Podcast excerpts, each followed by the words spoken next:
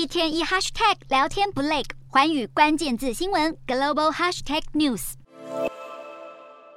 美国联准会昨天示意抗通膨行动离结束还很遥远，华尔街股市主要指数今天都收低，而且美国公债殖利率再度攀升到多年来的高点。美股四大指数全数收跌，道琼指数下挫一百四十六点五一点，收三万两千零一点二五点；纳斯达克下跌一百八十一点八六点，收一万零三百四十二点九四点；标普五百下挫三十九点八零点，收三千七百一十九点八九点；非半指数下跌三十五点六二点，收。两千两百九十二点八五点。欧洲股市方面，美国联准会示警，美国升息循环顶点可能高于先前预测后，欧洲三大股市多数收黑，但是伦敦股市收高。英国股市上涨四十四点四九点，收七千一百八十八点六三点。德国股市下挫一百二十六点五五点，收一万三千一百三十点一九点。法国股市下跌三十三点六零点，收六千两百四十三点二八点。以上就今天的欧美股动态。